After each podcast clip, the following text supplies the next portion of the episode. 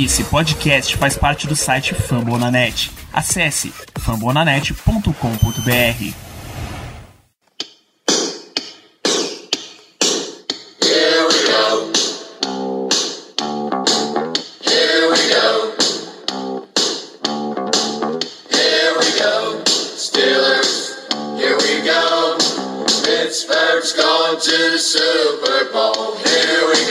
Muito boa noite, Ricardo. Boa noite, telespectadores. A gente está ao vivo, meu amigo. Nesse. Deixa eu até tirar esse. Isso. Estamos ao vivo para falar desse Steelers 28. Minnesota Vikings 36. Esta bizarrice que foi esse jogo. Mais uma, mais uma partida em que o Vikings decide que só vai participar no final.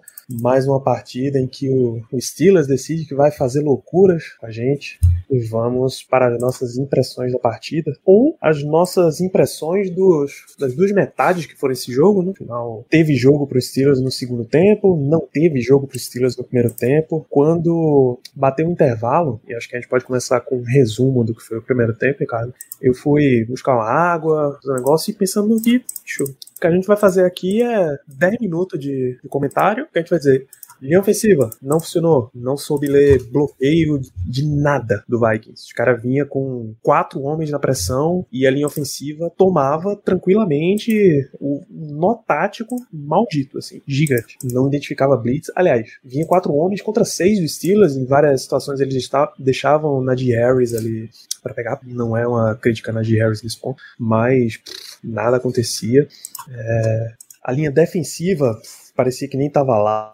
Dalvin Cook tinha um tapete vermelho para correr. Quando quando o Steelers ajustava ali no bloqueio e trazia eles um pouquinho mais para a defesa um pouquinho mais para frente, a secundária um pouquinho mais para frente para segurar a onda, você tinha um espaço enorme para Justin Jefferson avançar tranquilo e, e bicho. Terry Bradshaw identificou isso no show do intervalo, o que é bizarro. Se Terry Bradshaw tá vendo no show do intervalo, ou a equipe da Fox tá vendo, a comissão técnica do Steelers tem que ver também. Todas as rotas de Justin Jefferson eram cruzadas pelo meio, é, deep cross. Todas elas avançam uns cinco passos, corta para dentro. Cinco passos, corta para dentro. Não interessa quem tava com ele. Ken Sutton, não interessa se era aquilo, todo mundo tava tomando à vontade o Justin Jefferson, então nada funcionou pro Steelers no primeiro tempo. Um placar de 23, 26? Porque foi pro Foi intervalo. 26. Foi 26. Não, o, jogo ficou, o jogo chegou a ficar 26 a 0. Ah, então eu acho que foi 23 no intervalo. Mas nada funcionou. Até Chris Boswell perdeu o field no jogo. Então era, era a partida pra você dizer, ó, não salva ninguém, mesmo quem não tem aparente culpa nessa história aí, não, não tem como se salvar, é uma pancada sem tamanho, vamos encerrar aqui e pensar próximo jogo. Mas aí, cara, bom, faça os seus comentários do primeiro tempo antes que a gente entre no real, no real jogo dos Steelers, né? De fato, Danilo, é mais um desenho do que vem sendo o Pittsburgh Steelers nessa temporada. Um time que joga de maneira completamente desorganizada, joga quando tá atrás do placar, tem que ficar improvisando da maneira que foi, Big Ben no, no huddle a todo momento. Claro, a gente sempre vai contar com a variável da incompetência do outro lado também, porque o Vikings não tinha nada que ficar lançando a bola quando estava na frente do placar, mas continuaram lançando por uma razão. E o Kirk Cousins foi interceptado duas vezes. É, mas é frustrante. Tem como não ser frustrante, apesar da luta, claro, é todo esse papo, enfim. A gente sai frustrado pela maneira como o time se portou, pela desorganização que o time estava, pela dificuldade no poder de reação e de ajustes rapidamente da equipe. A OL, uma desgraça. O Big Ben não sofria cinco sacks no mesmo jogo desde 2014. Sofreu hoje quatro no primeiro tempo e vários que eram bloqueios sozinhos, porque alguém ali, o center muito provavelmente, não tem dificuldade em poder ler a jogada, enfim.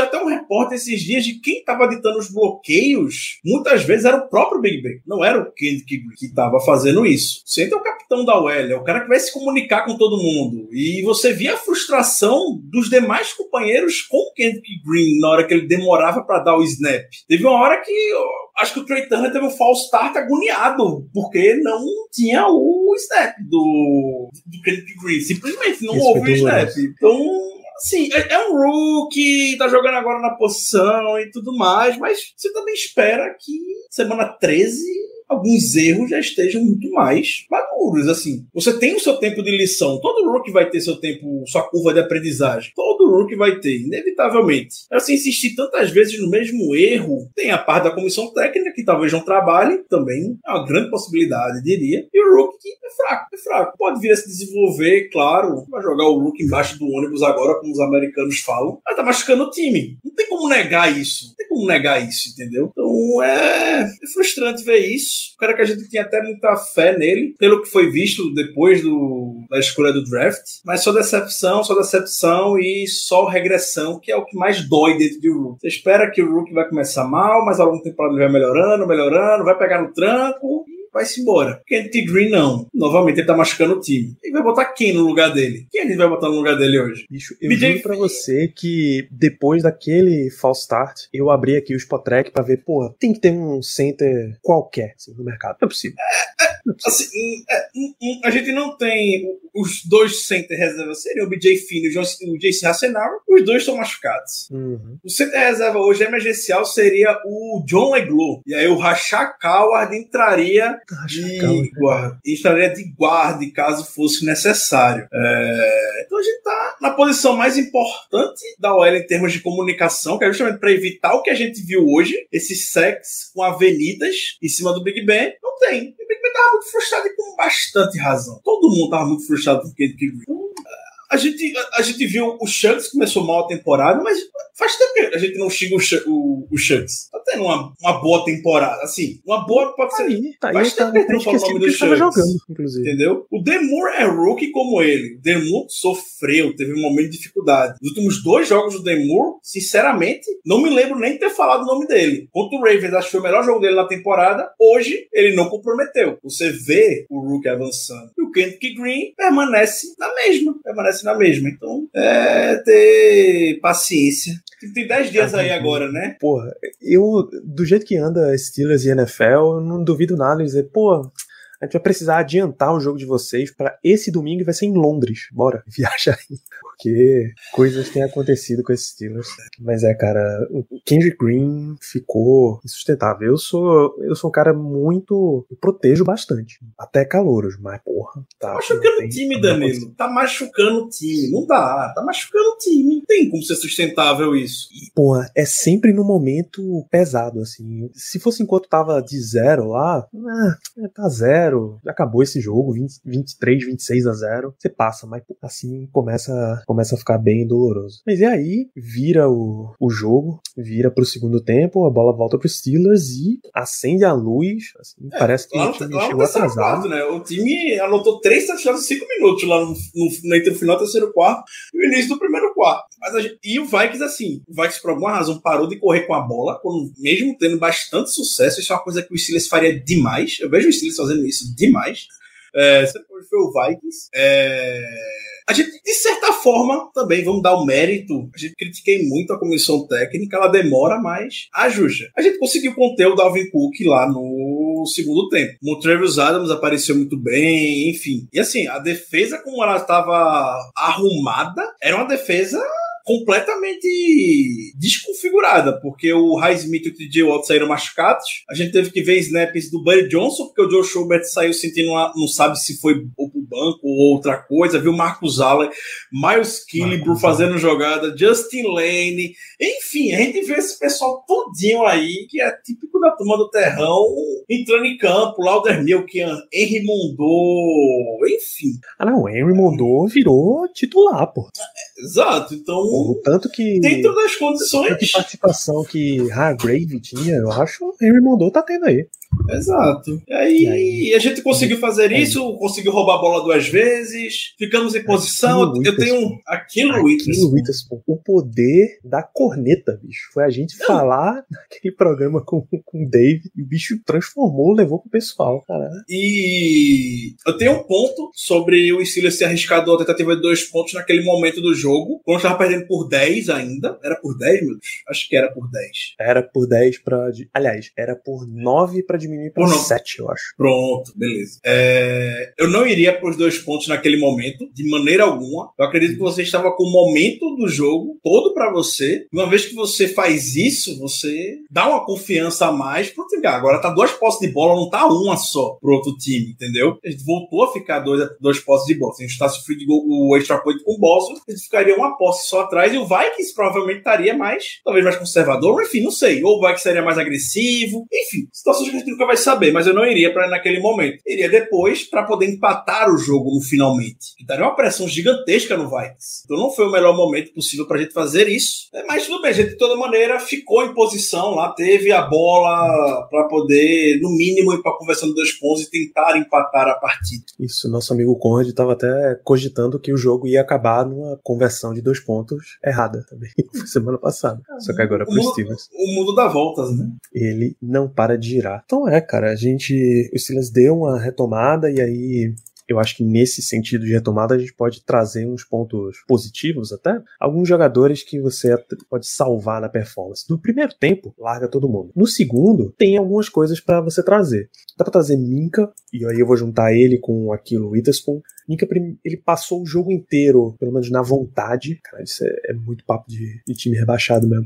É, Não jogou nada, quase nada, mas tava na vontade. Esse, a raça compensa e aquele Witherspoon, quando você tem duas interceptações, embora ele não. ah, Ninguém sabe por que, que ele parou de correr. Pô. Germano ainda disse: não, faltou gás. Que faltou gás, pô? faltou gás. Corre sem gás, pô. Ele parou, olhou pra trás e disse: não, ok, aqui, aqui já tá bom, já tô confortável. Quase deitou no chão, pelo amor de Deus. Então, esses dois aí dá pra ganhar uma estrelinha. Ah, Big Ben. Zero, zero, absolutamente zero pontos negativos sobre Big Ben. É nenhum, nenhum.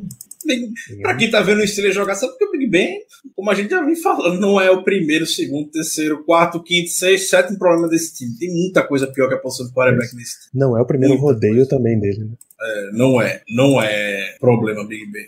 Agora tá na lista de destaque positivo, aquilo vale, como você falou. Minka fez talvez, quem sabe, o melhor jogo da temporada. Aquela falta marcada na endzone lá, ridícula, não foi falta. Não foi falta de maneira Concordo alguma aquilo, de jeito Aquilo acaba com algum. defesa. É, melhor exato. Não defesa. foi nada. Não foi absolutamente nada. É, Acho que vale falar do James Washington. James Washington fez. Acho justo. Fez um bom jogo. Quando foi acionado, fez um bom jogo. Entrou muitas vezes no lugar do Claypool. Tomlin meio que deu a entender que sim, tirou o Claypool parte do jogo por conta daquela falta ridícula dele no início. Deu chance pro Washington. O Washington apareceu bem. A gente tava basicamente com o Deontay Johnson, Ray, Ray McLeod. Acho que o Ray McLeod nunca teve tanto snap na posição do wide receiver como hoje, provavelmente. E lá uma... estavam revezando James Washington e Chase Claypool. É, E também, assim, o estoque de wide receiver acaba aí, né? Exato. Embora isso já sejam quatro, mas acaba aí. Os Steelers não tem mais profundidade Tem nenhuma. Cody mais pra White, mas o Cody White o time acho que não confia muito não pra ser wide receiver. Aí a gente volta pro caso de, de Anthony Miller, né? Eu Exato. entenderia se fosse, sei lá, se botou uma jogada, pô, não deu, é, vamos diminuir aqui. Não duvido botar o o Anthony Miller. O Anthony Miller e o Sims lá no Practice Squad são muito melhores para poder contribuir com esse time. Então, a menor dúvida que eles conseguem contribuir, mas vão fazer isso, não vão. É, a gente já pode ir pro, pra xingar o pessoal, por Pode, favor. com certeza. Pode. tem que dar uma lapada muito grande no Claypool. Assim, eu tô torcendo muito pelo bem dele. Eu, eu- é pelo bem dele. Incrível. Ele pode odiar a gente. Ele pode odiar a torcida do Steelers, mas pro bem dele. Ele não deve entrar em rede social hoje. Porque se ele entrar em rede social hoje, ele vai fazer besteira. Ele vai, Vai. fazer besteira. Aí hoje, Vai. hoje tá com Va- cheiro. Vai invocar o Emmanuel Sanders de alguns anos atrás, o Mike Mitchell de alguns anos atrás, que ficou sendo xingado e ficou respondendo e tudo mais. Então, se o Chase Claypool aparecer em rede social hoje, ele vai perder a cabeça. Extremamente infantil. Acho que a melhor definição que eu já vi no mundo sobre o Chase Claypool é. O Claypool é o monstro que todo mundo imagina e pinta que o Juju é. Eu duvido que o Juju faria qualquer coisa de negativa que o Claypool fez. Nada, nada, nada, nada. Claypool extremamente imaturo, aquela falta no início, final do jogo. O que foi aquela falta? Eu realmente não entendi o que Ah, aconteceu. do início do jogo? É, acabou. Deve ter trocado. Enfim, acabou a jogada, deve ter trocado palavras, acredito, mas assim, nada que o juiz tenha chamado a atenção para poder jogar uma falta. E o Claypool do nada dá um toque no capacete do cara, dá um empurrãozinho no capacete do cara. Assim, foi muito claro na cara do juiz. Não tem nem como contestar isso. Foi muito, foi muito falta. E aí, no final do jogo, sem noção, sem a menor noção de jogo, sem saber que o time tá sem tempo para pedir, faltando menos de um minuto, perdeu 10 segundos de graça. 10 segundos pode ser muito, mas 5 segundos que seja é uma jogada, duas jogadas Uma pela posição do. Steelers estava ali. Uma, duas jogadas que o time ainda podia fazer. Não dá. Não dá pra defender o Claypool, não. Fez até boas jogadas dentro de campo, mas simplesmente horroroso. A pior parte do Claypool que eu tenho, assim, de lembrança de aspectos negativos. Dá muita raiva. Muita, mas muita raiva. Aquela noção. Não, é inacreditável o cara não ter a menor noção de jogo, faltando menos de 40 segundos pra acabar. Seu time não tem nenhum tempo pra pedir. Você é claro que você tem que saber essa formação. Isso que é college, é porque converter um first down e para o relógio não é assim também, não. Porque o college, no final do jogo, se tem o first down, para até a bola ser posicionada, pelo menos. Quando a bola é posicionada, o relógio volta, volta a correr. Na NFL não tem. O relógio tá correndo. E ele tava lá comemorando. O Trey Turner foi lá pegar a bola dele e ele ainda não deixou o Trey Turner pegar a bola. Entendeu? Bicho, eu fiquei realmente surpreso que, que Trey Turner não deu-lhe uma tapa. Uhum. Porque era pra deixar ele no chão. Acaba o relógio aqui, mas você vai ficar no chão. Exato. Porra, foi muito, muito difícil. Muito difícil esse Claypool. E, e, bicho, sem a menor condição, cara. Ele até fez todas as boas recepções que ele fez, até aquele lance de 30 jardas que fez, ele já tá caindo, o, o defensor do Vikings está com a mira completa na bola, mas mesmo assim a recepção é dele, anula completamente, completamente. Foram, porque não foi momento de, ah, ele foi batido, ele foi vencido, é pff, pane mental completo. Exato. Então, aí pesa muito contra ele. É, a gente elogiou aquilo e Minka. Todos os outros cornerbacks podem, precisam apanhar hoje, mesmo sabendo que a missão era extremamente difícil, porque marcar, marcar Justin Jefferson é um inferno. É um Eu não vou inferno. entrar no mérito de Justin Jefferson, não, mas aquele touchdown com KJ Osborne, por favor, né? Mas assim, tomou, tomaram na cara a noite todinha. Sutton tomou na cara a noite toda. Quando envolveram qualquer outro cornerback ali, também tomou na cara. Só ali, aquelas duas jogadas no segundo tempo, que aquilo deu uma, uma acordada. Aliás, no segundo tempo o time deu uma acordada melhor. Mas Sutton apanhou feio, feio. A ponto da gente deu ver uns comentários já dizendo, pô, o Steelers nunca vai acertar draftar um cornerback. Não, não vai. Por isso tem que ir no mercado. Não vai. Então ficou, foi ficando muito, muito feio. E, e, Sutton. só um ponto. E eu, eu concordo muito com o que o Fábio falou aqui agora. Não foi falta do KJ Osborne. Não achei falta nenhuma. Também não. Tem muita gente que falou que foi falta, eu não achei nada. Esse aqui ainda ficou reclamando de falta inexistente pra disfarçar a Não foi patetice. falta. Não foi Contato falta. perfeitamente normal. Dois Uhum. caras numa ilha, 50-50 bola. Felizmente o Vikings foi melhor.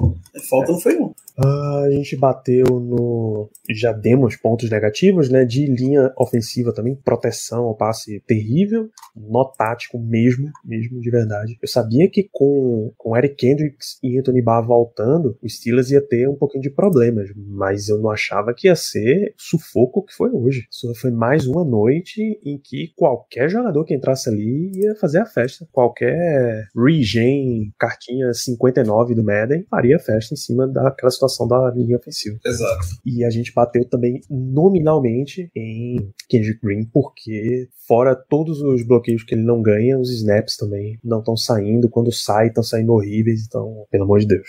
Pelo amor de Deus, não dá. Ele não pode nem reclamar de barulho de torcida. Ele tem a obrigação de saber quando, é, quando o cara tá do teu lado, dando tá Inclusive, o Trey Turner foi um porradeiro hoje, né? Quase bateu em Claypool, quase bateu em, em Green. Vai entrar no modo, eu tô muito velho Eu demais acho que, essa- quem eu acho que vai bater em Claypool pela entrevista que tá dando agora é o seu Mike Tony. Eu acho que o seu Mike Tony vai, dar uma, vai bater em, em Chase Claypool. Aí vai pesar. É, então, rolou muito problema de linha ofensiva. Eu imagino que você vai querer falar de Presley Harvey e o terceiro, Ricardo?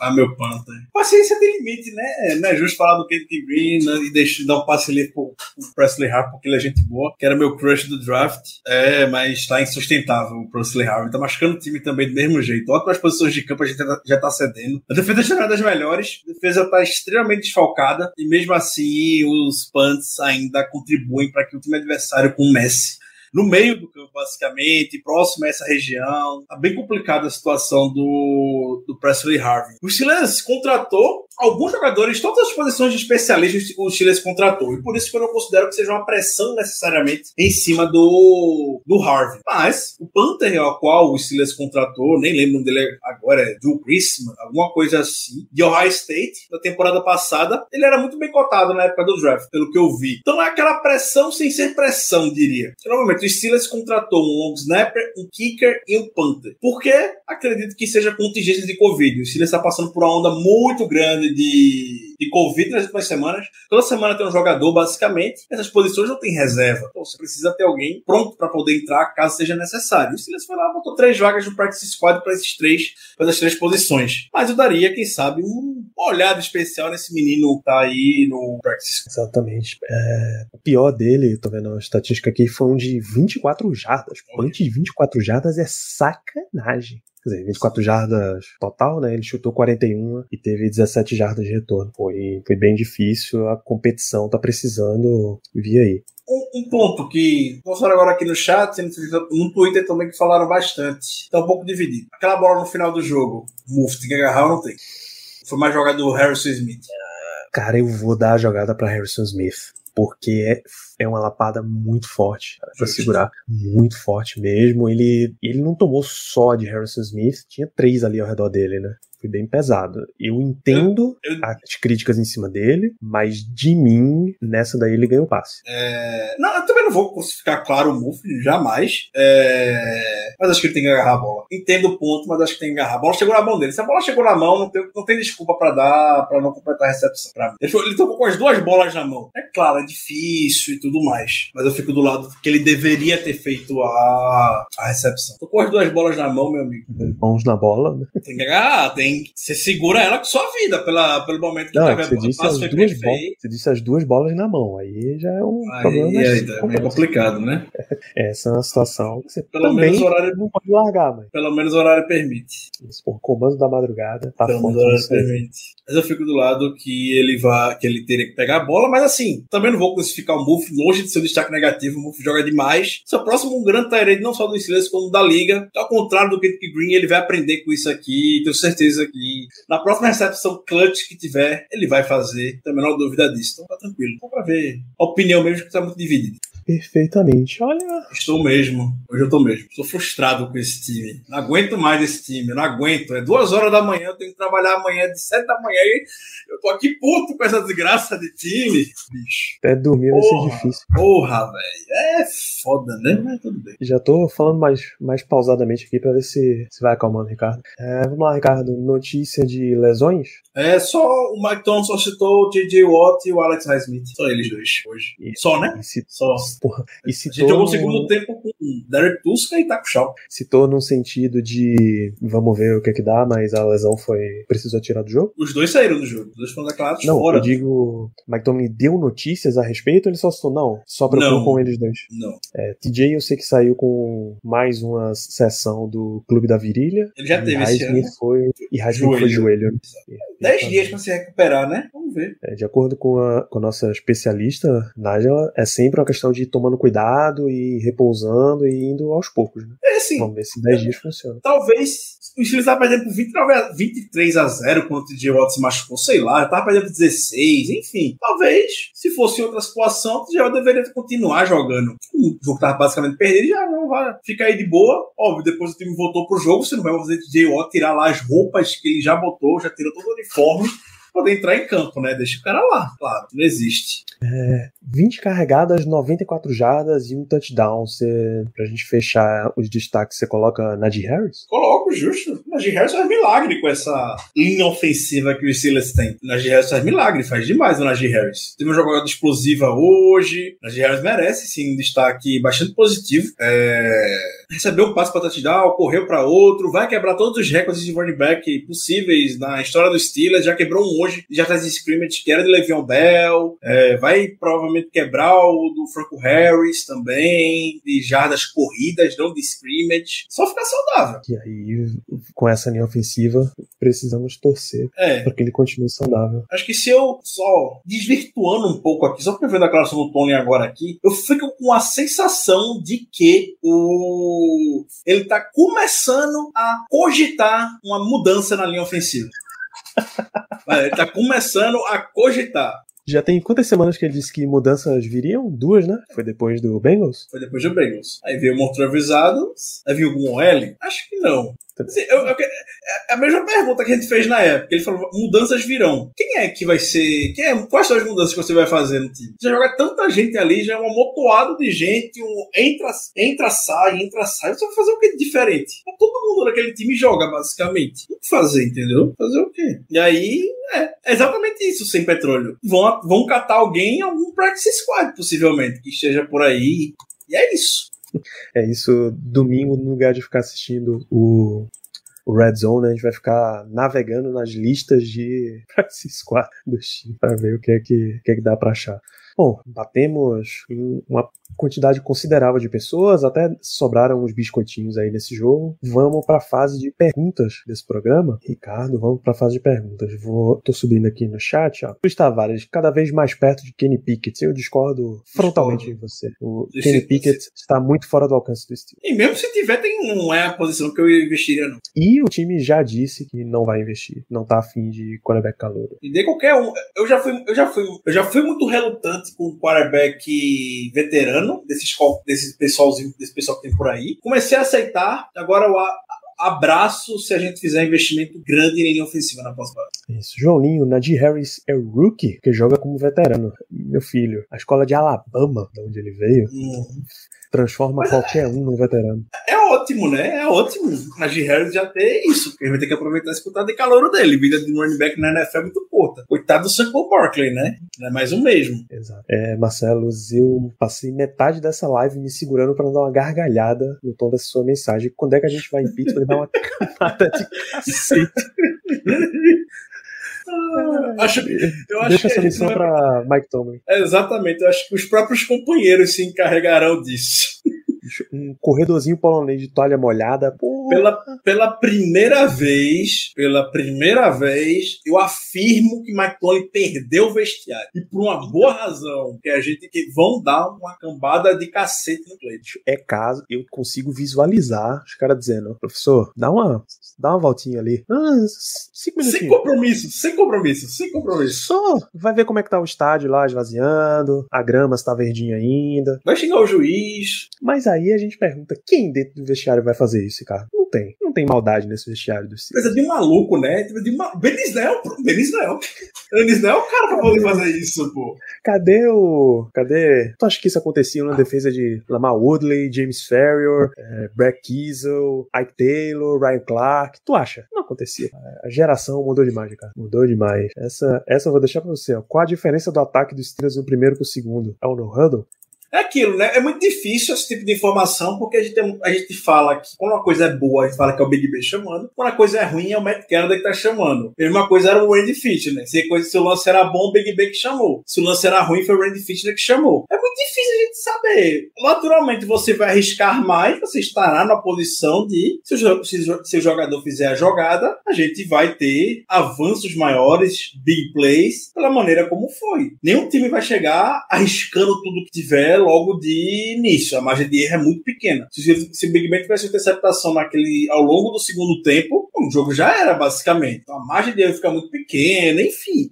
Eu atribuo muito mais a isso. Claro que no huddle vem se mostrando bastante eficiente. Não existe time que vai ficar no huddle o jogo todo. Você quer uma boa de, de Ben de agora? Sim. Ben Roethlisberger afirma que não é trabalho dele conversar com Claypool sobre essas outras coisas, como ficar comemorando um first down, isso. É trabalho de Tomlin. Justo. É, exatamente. Sobre Pat Frymouth, ele tá tendo momentos difíceis pra aceitar a situação. Aí, com Pat Frymouth, ele foi conversar. É o melhor amigo Justo, dele, né? É justo. o melhor amigo dele. É, o ponto que ele levou, a culpa é do bundão do Tony mesmo. Luiz Tavares está recuperando aqui. Na última live ele perguntou se Claypool era a decepção da temporada e a gente disse que não. Então, a gente disse que não porque tinha outras coisas mais decepcionantes, Luiz? Provavelmente, né? Mas, pô, aí não é a grande decepção da temporada, não, cara. Ele é uma, mas não é a grande. Matheus Fiuza, quando é que Joe Hayden volta? Quem sabe? O Tony fala que toda semana ele volta e nunca volta. Era pra ele já ter voltado tem uns dois jogos. Três semanas que o Tony fala, ele vai voltar, vai voltar, vai voltar e não volta. É isso. Aqui a gente comentou as lesões de TJ Watt e Alex Highsmith. É, Watt foi virilha, Highsmith foi joelho, ainda não tem grandes notícias.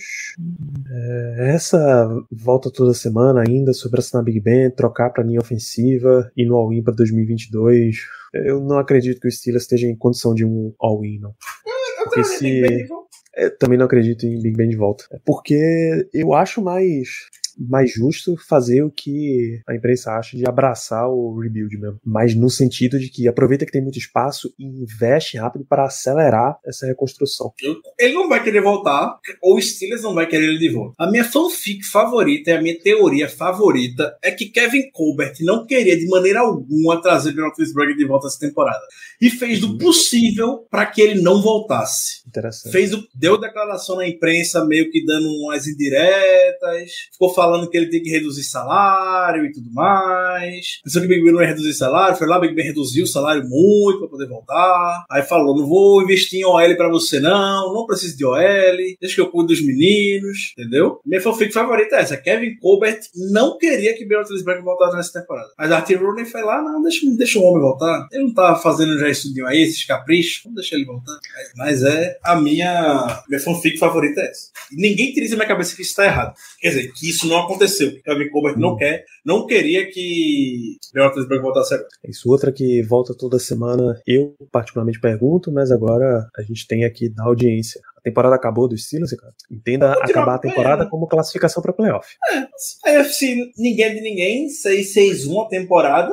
Ninguém, ninguém é muito bom, cara. São quatro jogos, serão difíceis. Titans, Chiefs, Browns e Ravens. Só pedreira pela frente. Só pra lembrar, ó, o Chiefs, o Titans e o Ravens são os atuais três líderes de suas divisões. O único, Browns. o outro líder que é, é o Patriots que o Steelers não enfrenta na temporada regular esse ano. A temporada não acabou até ela falar, até ser declarada oficialmente que o time não tem mais chance de nada, mas é difícil. É extremamente difícil. Vai conseguir um jeitinho mágico de 8, 8 e 1? Claro. Claro que vai. Que isso é que Mike Tony faz.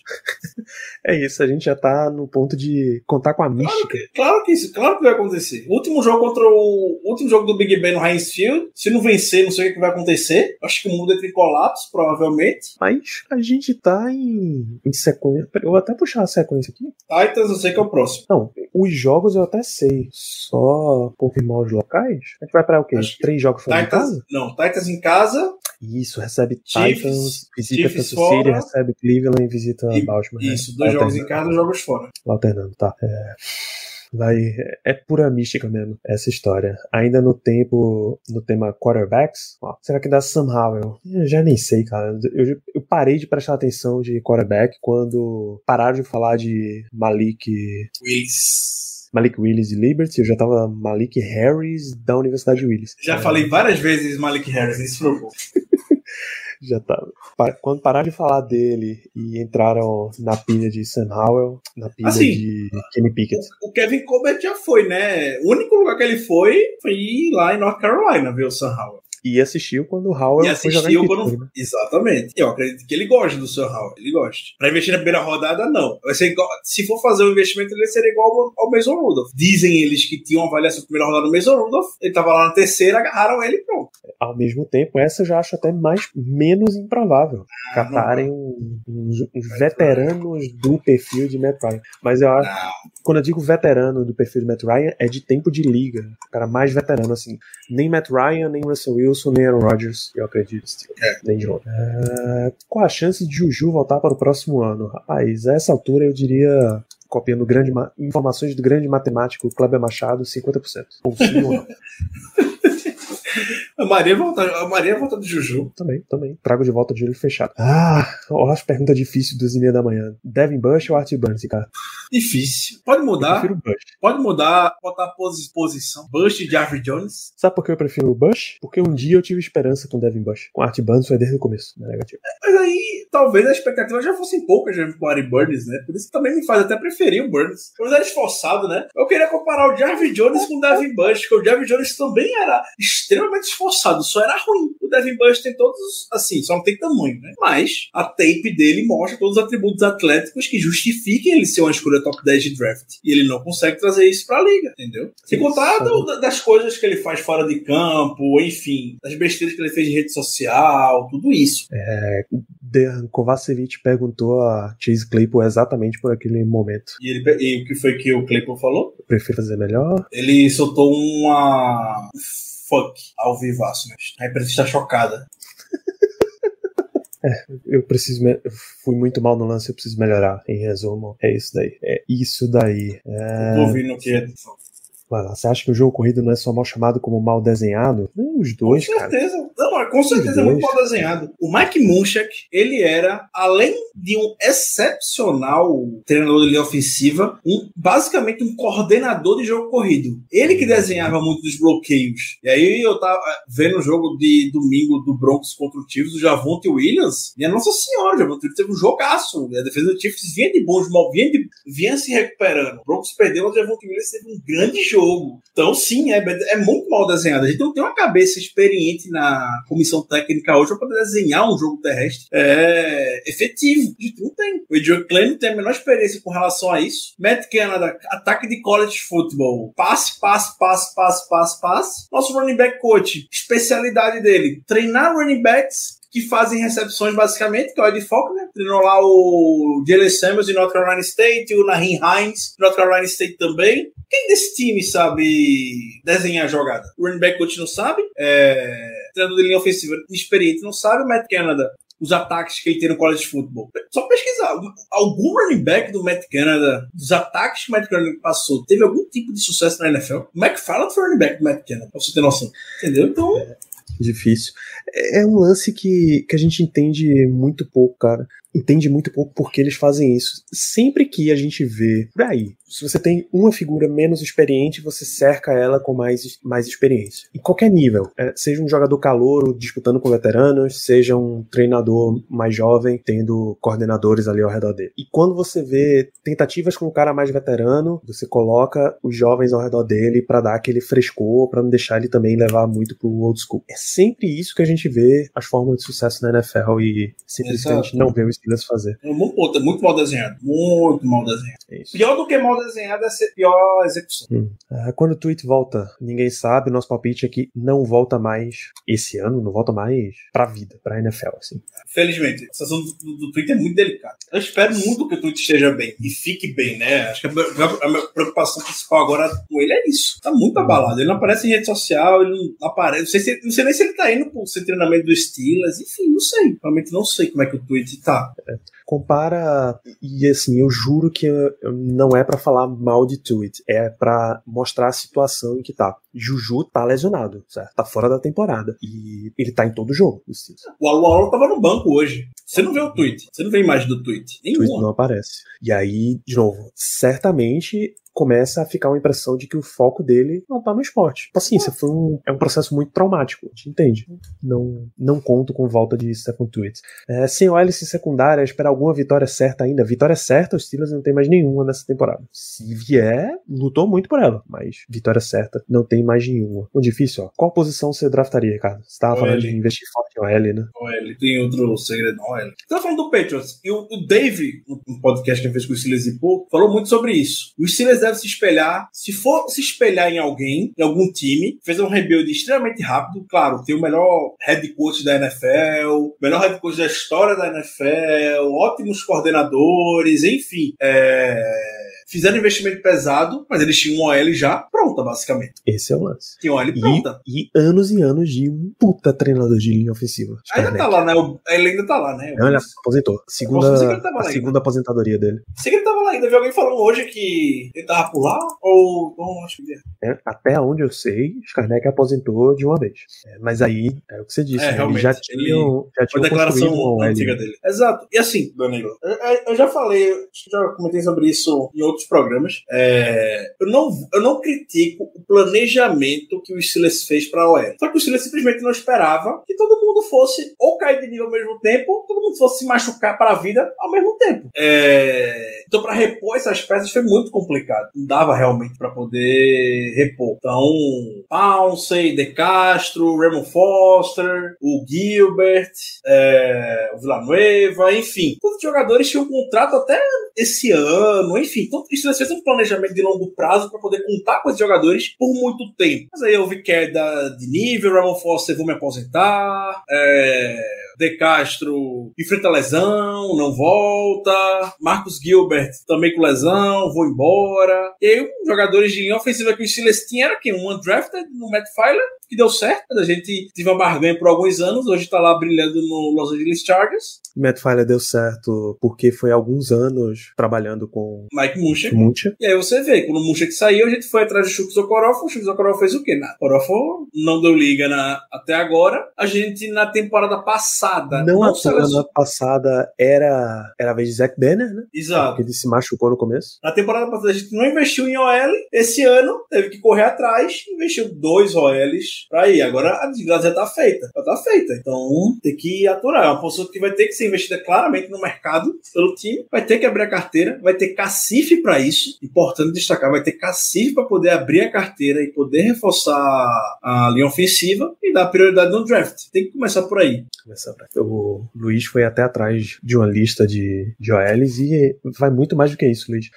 É, você tá olhando na primeira prateleira, o Steelers ainda consegue, pelo grana que tem, ir na primeira, ir na segunda, trazer calouro, ir na Exato. terceira, precisa encorpar mesmo a linha ofensiva. Então, os caras como Brandon Scherf, Teron Armstead, Trent Brown, Jason Kelsey, Eric Fisher e tal. Vai precisar também sair da aversão que tem a contratar jogador mais velho, né? Sim. que é um linha ofensiva estabelecido e já passou dos 30 ali. É, então, eu acho que é isso, porque senão a gente vai começar a falar de quarterbacks de novo. Suas considerações finais nesse programa? É um time desgraçado, né? É um time desgraçado, né? O Pittsburgh Steelers é é um time miserável, viu, bicho? É um time extremamente miserável. É... Cai atirando. Foi contra o Chargers, foi hoje contra o Vikings. Só não foi contra o Bengals. Foi dominado. Mas cai. E perde, derrota pro Bengals, pro Chargers e agora essa pro Vikings é a mesma. Então, paciência, né? Não tem muito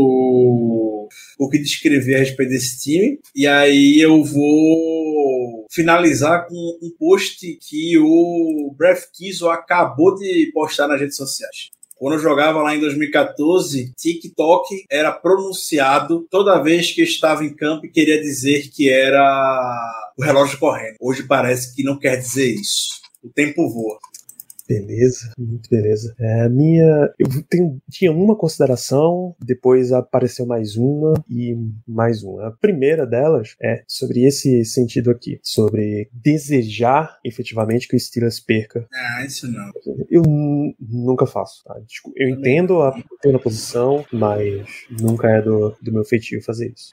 Assim, e acho que eu já falei isso em algum Terrão, principalmente. Nem lembro qual foi. É, se isso fosse um atalho, seria a fórmula perfeita pra NFL. Meu Deus, não seria bom se isso fosse um atalho mesmo. Não é. Senão a gente não via todos os times, basicamente, todo ano lá na- no topo das escolhas, selecionando os melhores talentos possíveis e não dando certo. E não dando certo. Aí você vê um Patriots da vida, foi lá, pegou o Mac Jones sem abrir mão de nada, CD1 da AFC. Você vê um Baltimore Ravens, pegou o Lamar Jackson na escolha 32. E Baltimore é tranquilamente o melhor, o melhor da classe. Exato. E tá lá em cima ainda, entendeu? Então, não é assim. Queria que fosse tão, queria que fosse tão fácil assim, tão simples. É você encher seu time de talentos, não necessariamente é fazer com que dê liga. É muita questão de cultura que você tem no time. Você tem uma cultura extremamente forte. Isso não dá pra negar. Pode estar mal hoje, mas é algo muito. É forte lá em Pittsburgh. Então eles não vão. Você vê os caras aqui, o, o Hayward tá extremamente irritado. Você vê o Big Ben irritado. Você vê os jogadores novos, né? O Hayward parece estar irritado. Enfim, é, você não vai chegar e pedir pra todo mundo perder. O Jazz estava ano passado abrindo pra poder perder. Preciso lá, pegou o Zach Wilson na segunda rodada, trocou técnico e tudo mais. Jets tá lá de novo esse ano. E tava assim nos anos anteriores também. E assim Tem vai uns seguir. 15 anos que o Jaguars só não tem escolha top 5 uma vez. O que esse time precisa, Danilo? Mente novas. Pessoas por trás, vindo de fora. O Mike Tomlin já mostrou ser muito bom nisso. Que fique claro, o Mike Tomlin foi lá, contratou o Mike Munchak pra linha ofensiva, foi lá e pô, deu super certo. Contratou o Jamie Saxon pra postura do running back no auge de Le'Veon Bell. Até hoje não entendo porque dispensaram o Jamie Saxon. Você sabe onde o Jamie Saxon tá hoje? No Chargers, no Rams. Arizona, Arizona Cardinals. Oh, é claro técnico é do James- Cardinals. Técnico de James Conner. James Conner. claro. James Conner É. voando na temporada. Daryl Drake também. Realmente a contratação dele. Drake, exatamente. Daryl Drake, nome de fora. Muito bom Daryl Drake também. Mago de wide receiver, sim. E, e antes do Daryl Drake era o Richard Mann. Também era outro Também. mago, também foi o nome de fora, Real. entendeu? Então isso já mostrou que dá certo. E não vamos. Tem que continuar dando crédito. É, Ike Hilliard também é um baita treinador de wide receiver. É, Veio que, sim, aqui, exatamente, aqui também veio de fora. Então o que é que o time precisa? Em posições estratégicas, você tem que chamar alguém de fora. E o curioso, é pra finalizar mesmo, porque eu já tô morrendo de sono aqui. E tem que trabalhar, né? 7 horas da manhã eu tô na luta já. É, Antes de começar o jogo, eu liguei a televisão às 8 horas, já passando o programa Bill Belichick com Bill Parcells na ESPN. Não sei se tem na, no Star Plus. E eu peguei é, justamente um- uma palavra do Bill Parcells falando que um grande técnico na NFL ele tem que saber contratar bons técnicos. E aí ele trouxe a, a árvore do Bill Parcells, né? Talvez uma das maiores que a NFL já viu. De campeão do Super Bowl tem, tem, tem o Bill Belichick, é da árvore dele, tem o Sean Payton, não lembro quem é o outro. Mas ele tem três técnicos da árvore dele que são campeões de Super Bowl. Ele disse que é uma habilidade extremamente necessária para a posição de head coach. McDonald já mostrou no passado que sabe fazer isso. Sabe fazer isso. Hoje não tá com essa política só de promoção interna, não tá dando muito certo. Isso pode acabar queimando bons nomes, inclusive. Eu não tenho a menor dúvida o Sean Sarah tá se dando super bem lá no Los Angeles Chargers. É... outro nome aqui. O Adrian Clare pode ser um ótimo assistente, é um cara que tem, sabe falar com jogadores, poderia ser essencial para ser um assistente de linha ofensiva mesmo. É, a gente tá botando ele como técnico de linha ofensiva. Vai queimar o cara já, entendeu? Isso é desvantagens, mas paciência. E vamos finalizar daí. É... Não era Tom Coughlin, o outro da árvore de Tom Coughlin, perfeito. Tom Coughlin, ele mesmo. Tom Coughlin. É, a minha primeira consideração era sobre esse lance de reboot. A segunda consideração vem na parte de cultura. Nesta nada bela imagem que vocês estão vendo aí. Tá, deixa eu botar o comentário Hum. para dar o contexto. A defesa estava comemorando uma interceptação numa situação que estava 29 a 7. Estavam perdendo por 22 pontos. Isso é cultura também, tá? E olha quem tá aí. Só a turma do terrão, né? Rookie, aí Wharton Mollett, aí Rookie, que é o Trin Norwood, Buddy Johnson atrás, aqui parece o Justin Lane, aquele Witherspoon, tem um Edmonds que é um bundão. Duvido que aquele tá Rio aí, vai ter ido pra dali. cá, né? Então, Exato. E por fim, agora por fim mesmo, a gente precisa comentar, chegou a notícia perto do final do jogo, deixa eu até tirar essa, essa foto lamentável daqui, que do falecimento de Demarius Thomas, rapaz, wide receiver excelente da NFL, tá? ele ia fazer 34 anos nessa, nesse Natal agora.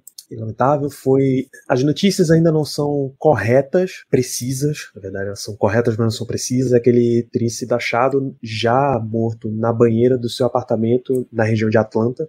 Não tem ainda informações de causas, não tem exatamente o que foi que aconteceu. E sim, é aquele Demarius Thomas que fez aquela recepção no passe do Tim Tebow contra os Steelers. é incrível, inacreditável, né? Uma pena. Completamente inacreditável. Uma- Do nada, do nada. Ele tava na NFL, acho que até ano passado, ano Passado anterior. retrasado, a no Jets. Eu lembro dele no Jets. Eu acho que ele chegou a fazer algum ou pré-temporada ou alguma coisa do Patriots também, se não me engano, mas não chegou a ficar no roster final. Uma pena. O Matheus era monstro. Uma pena, muita força pra família e descanse em paz, Demarius Thomas. Então é assim que a gente fecha esse nosso programa. Fechamos com os Steelers em 6, 6 e 1. Nos vemos. Teremos um bom fim de semana para descansar. Descansem, tá? Porque esse time não vai dar folga para vocês, nem que vocês peçam com todas as forças. Voltamos na semana que vem para falar do próximo jogo com Titans, para falar depois do jogo que acontecer e a gente vai mantendo vocês atualizados com o que rola no Steelers. Um grande abraço e nos vemos na próxima.